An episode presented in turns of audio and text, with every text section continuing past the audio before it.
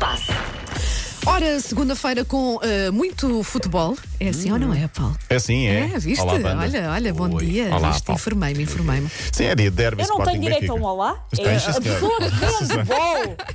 Exatamente. A única, a única da equipa. Como é possível? Sim, sim. Uh, é dia de derby Sporting Benfica e temos de falar, obviamente, do português que é o rei da América. Uh, grande Abel Ferreira, uh, grande destaque. Gosto tanto Uh, dele. É, uh, acho que está a cair no goto toda a gente. Toda a gente tem muita empatia, quase toda a gente tem muita empatia com o Abel. Já lá vamos.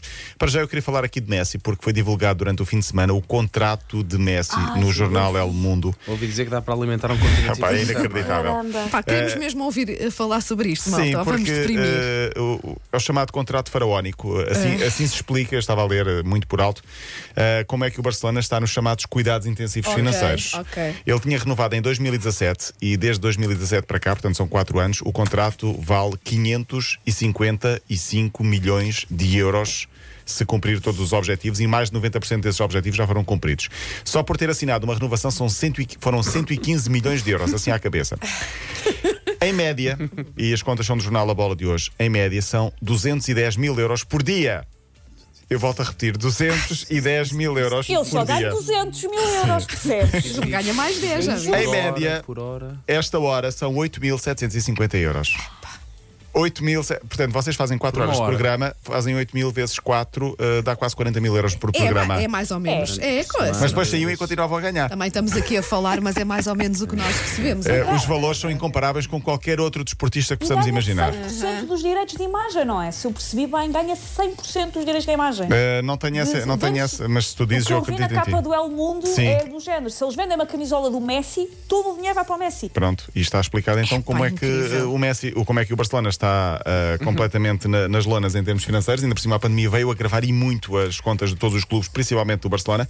Ahm, Acham que alguém comprava camisolas nossas? Não, pois não. Acho que Ah, Não eu acho. Eu vendia, Não sei, eu, não eu, eu comprava, Tu compravas, eu comprava. Eu acho que sim. Eu comprava. Claramente. Eu estou Ok. tentado Não agora durante a pandemia a levar o póster da banda que está ali guardado para casa. Sim. Para, para, para ter ao meu lado quando, quando acordo para, para ter As um dia mais feliz. Sim, sim, sim. A sério, olha, que é um bom merchandising. É, é, Camisolas da, da M80, Sim, manhãs da sim. M80. Uhum. As nossas caras, ninguém, Sim. ninguém ia querer. Bom, lá por fora houve confusão no Marselha. Uh, foi uma tarde-noite de terror no sábado. 400 adeptos no Marselha invadiram o centro de estágios com os jogadores e treinador lá dentro. Ai, eu vi! E lançaram. Tochas, very lights, sim, sim, houve sim, jogadores sim. feridos, um nome. roubaram Terrorismo. pertences, terrorismo. Sim, Sim. terrorismo e mais em tempo de pandemia, o que é inacreditável em França. 50 entraram, roubaram algumas coisas. O objetivo era a admissão do presidente e de alguns jogadores. Vilas Boas, o treinador português, não é avisado nestas críticas, até porque fez um grande trabalho ano passado. Mas, uh, enfim. Mas, mas é- as pessoas estão malucas. Estão malucas. Árvores queimadas, very lights, tochas, sete polícias feridos. Foi terrorismo, claramente. No Santa Aconteceu o mesmo, mas de forma mais calma. Por hoje, ou para hoje, está marcado o último dia de transferências. É um mercado muito estranho, ah, porque não há muito dinheiro por causa da Covid-19. Obviamente, os clubes estão, ah, obviamente, a resguardar-se também em termos financeiros. Trocas por Ah, trocas, jogadores. sim, a grande novidade, vamos ver se vai acontecer ou não, é Paulinho, que eh, vai permite alimentar as últimas horas. Mas eu queria destacar aqui dois regressos de treinadores ao futebol português. Silas vai ser treinador do Famalicão. E Jorge Costa vai treinar o Farense. Portanto, regressos eh, que se saúdam, isto juntando a Miguel Cardoso no Rio Ave. Hoje há derby, Sporting Benfica, nove e meia da noite. Não há JJ, em princípio. Ainda está, está a recuperar. Está a não é? recuperar e está com Covid, portanto não foi assim há tantos dias para poder estar em Alvalade. Creio eu que não vai estar.